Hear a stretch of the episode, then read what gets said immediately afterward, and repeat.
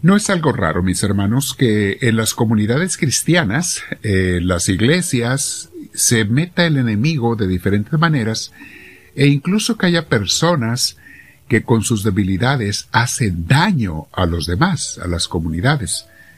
Vamos a hablar sobre eso el día de hoy, mis hermanos. Este, antes te invito a que te sientes en algún lugar con tu espalda recta, tu cuello y tus hombros relajados, y vamos a permitir que el Espíritu de Dios nos llene, pues lo invitamos, le pedimos que entre a nosotros, que nos llene de su gracia y de su amor.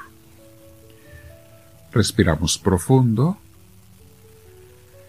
dejamos que el Espíritu de Dios nos llene, lo invitamos Espíritu Santo, ven a mí, te lo pido, lléname de tu gracia y de tu amor.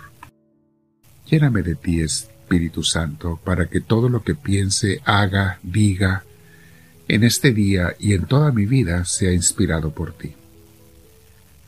Bendito sea, Señor Dios nuestro, con mis hermanos te decimos todos, Gloria al Padre, Gloria al Hijo y Gloria al Espíritu Santo, como era en un principio, sea ahora y siempre, por los siglos de los siglos. Amén.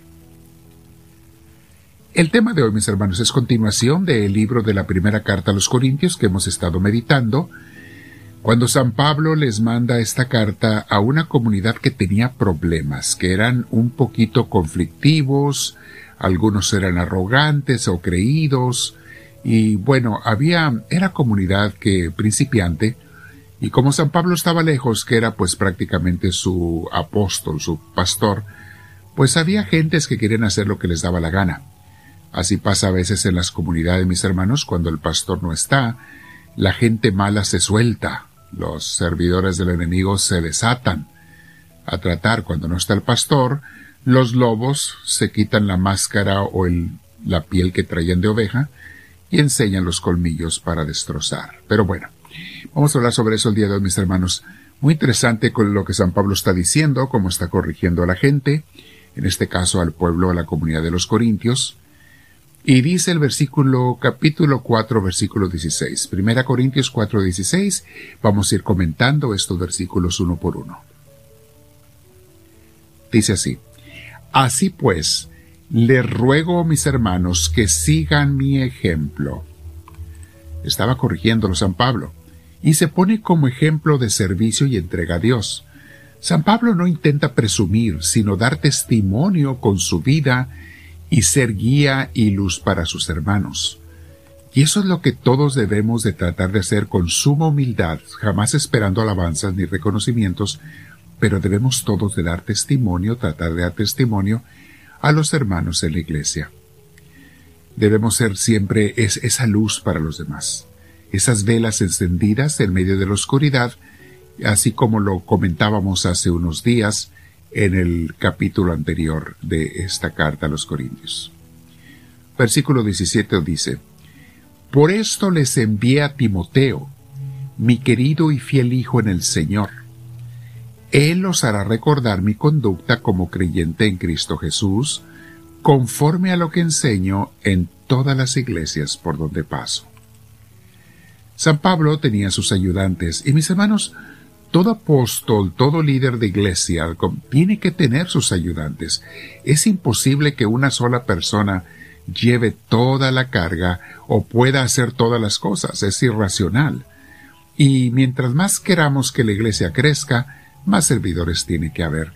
Por eso muchas iglesias no crecen, mis hermanos, o no avanzan, porque no hay servidores. No es necesariamente que no haya buenas enseñanzas, buena eh, doctrina, buena vivencia espiritual, sino que no hay gente que quiera servir como apóstoles, como ministros o diferentes ministerios. No hay, no hay gente que quiera servir, mis hermanos. Entonces, pues obviamente Dios no va a mandar a gente nueva si no se les va a atender como es debido. Entonces San Pablo se pone como ejemplo y menciona a Timoteo, uno de sus discípulos, al cual escribe después dos cartas, lo veremos más adelante en otro estudio de las cartas a Timoteo.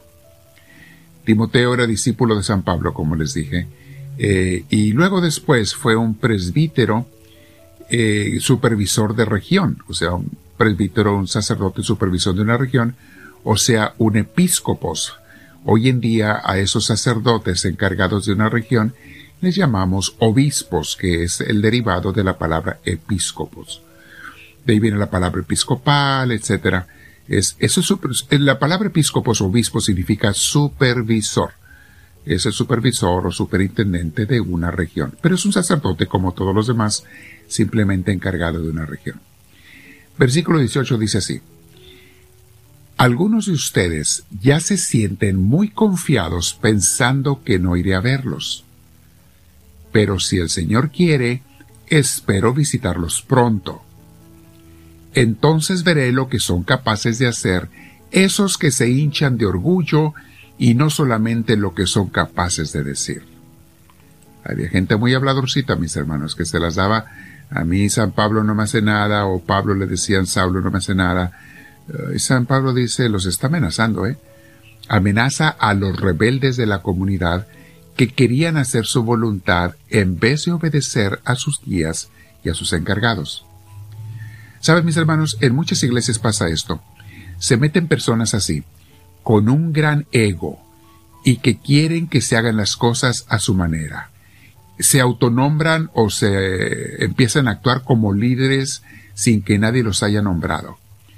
Por lo general, son personas que nunca han tenido ninguna formación teológica y mucho menos formación pastoral, pero eso sí, tienen una gran soberbia, un gran ego, que creen saber más que hasta los ministros de la misma iglesia, los cuales tienen vasta experiencia y han estudiado, algunos de ellos, muchos años y algunos toda su vida. Y llegan esos soberbios que piensan saber más, simplemente porque ellos creen saber mejor. Los orgullosos y los soberbios, mis hermanos, que se cuelan, nunca faltan en las comunidades de Cristo. Casi siempre hay. Es por eso que el sacerdote encargado eh, de una región o de una comunidad tiene que estar muy atento para arrancar esas malas hierbas. Tienen que ser corregidos estas personas o despedidos si no quieren cambiar. Pues más vale que se vayan antes de que con su desobediencia y maledicencia dañen a las ovejas del pueblo de Dios. Estos individuos, mis hermanos, son piedras de tropiezo para la comunidad. Versículo 20. Porque el reino de Dios no es cuestión de palabras, sino de poder, del poder de Dios. Aquí no es cuestión de quién habla más, aquí es cuestión de dónde Dios está manifestando su poder. 21 dice, ¿qué prefieren ustedes? ¿Que vaya dispuesto a castigarlos o que vaya a verlos con amor y ternura. Al final de este capítulo, San Pablo les dice que él piensa ir a corregirlos y guiarlos con amor, con ternura. Pero si no se dejan, si no obedecen, si no hacen caso, tendrá que usar su autoridad de apóstol y pastor para castigar a los rebeldes y desobedientes. Y muchas veces la manera de que hay que hacerlo es con la expulsión de la comunidad. Es lo que pasa en las iglesias, mis hermanos, siempre el enemigo o la gente mundana se mete a querer hacer de las suyas, a mandar, gobernar. Si vieran cómo he visto yo en tantos años o décadas de experiencia pastoral, mis hermanos, como sacerdote esto. Lo he visto en muchas comunidades, a veces visito iglesias, comunidades, y rápido me doy cuenta quién es el que allí está mangoneando todo, y muchas veces no es el encargado, el sacerdote, o el ministro o el pastor, ¿eh? Hay veces que hay alguien que se siente más grande. Es triste, mis hermanos, pero eso pasa. Bueno, mi hermana, mi hermano, te invito a que vamos, nos quedemos meditando con el Señor. Recuerda que hacemos otros 15 o 20 minutos de oración con el Señor, porque cada día queremos conocer más a Cristo, su obra, su trabajo, en nosotros, en la iglesia, en fin. Queremos ser más personas de Dios. Quédate practicando con el Señor, reparte esta enseñanza, compártela con tus contactos y dile al Señor, háblame Señor, que tu siervo te escucha.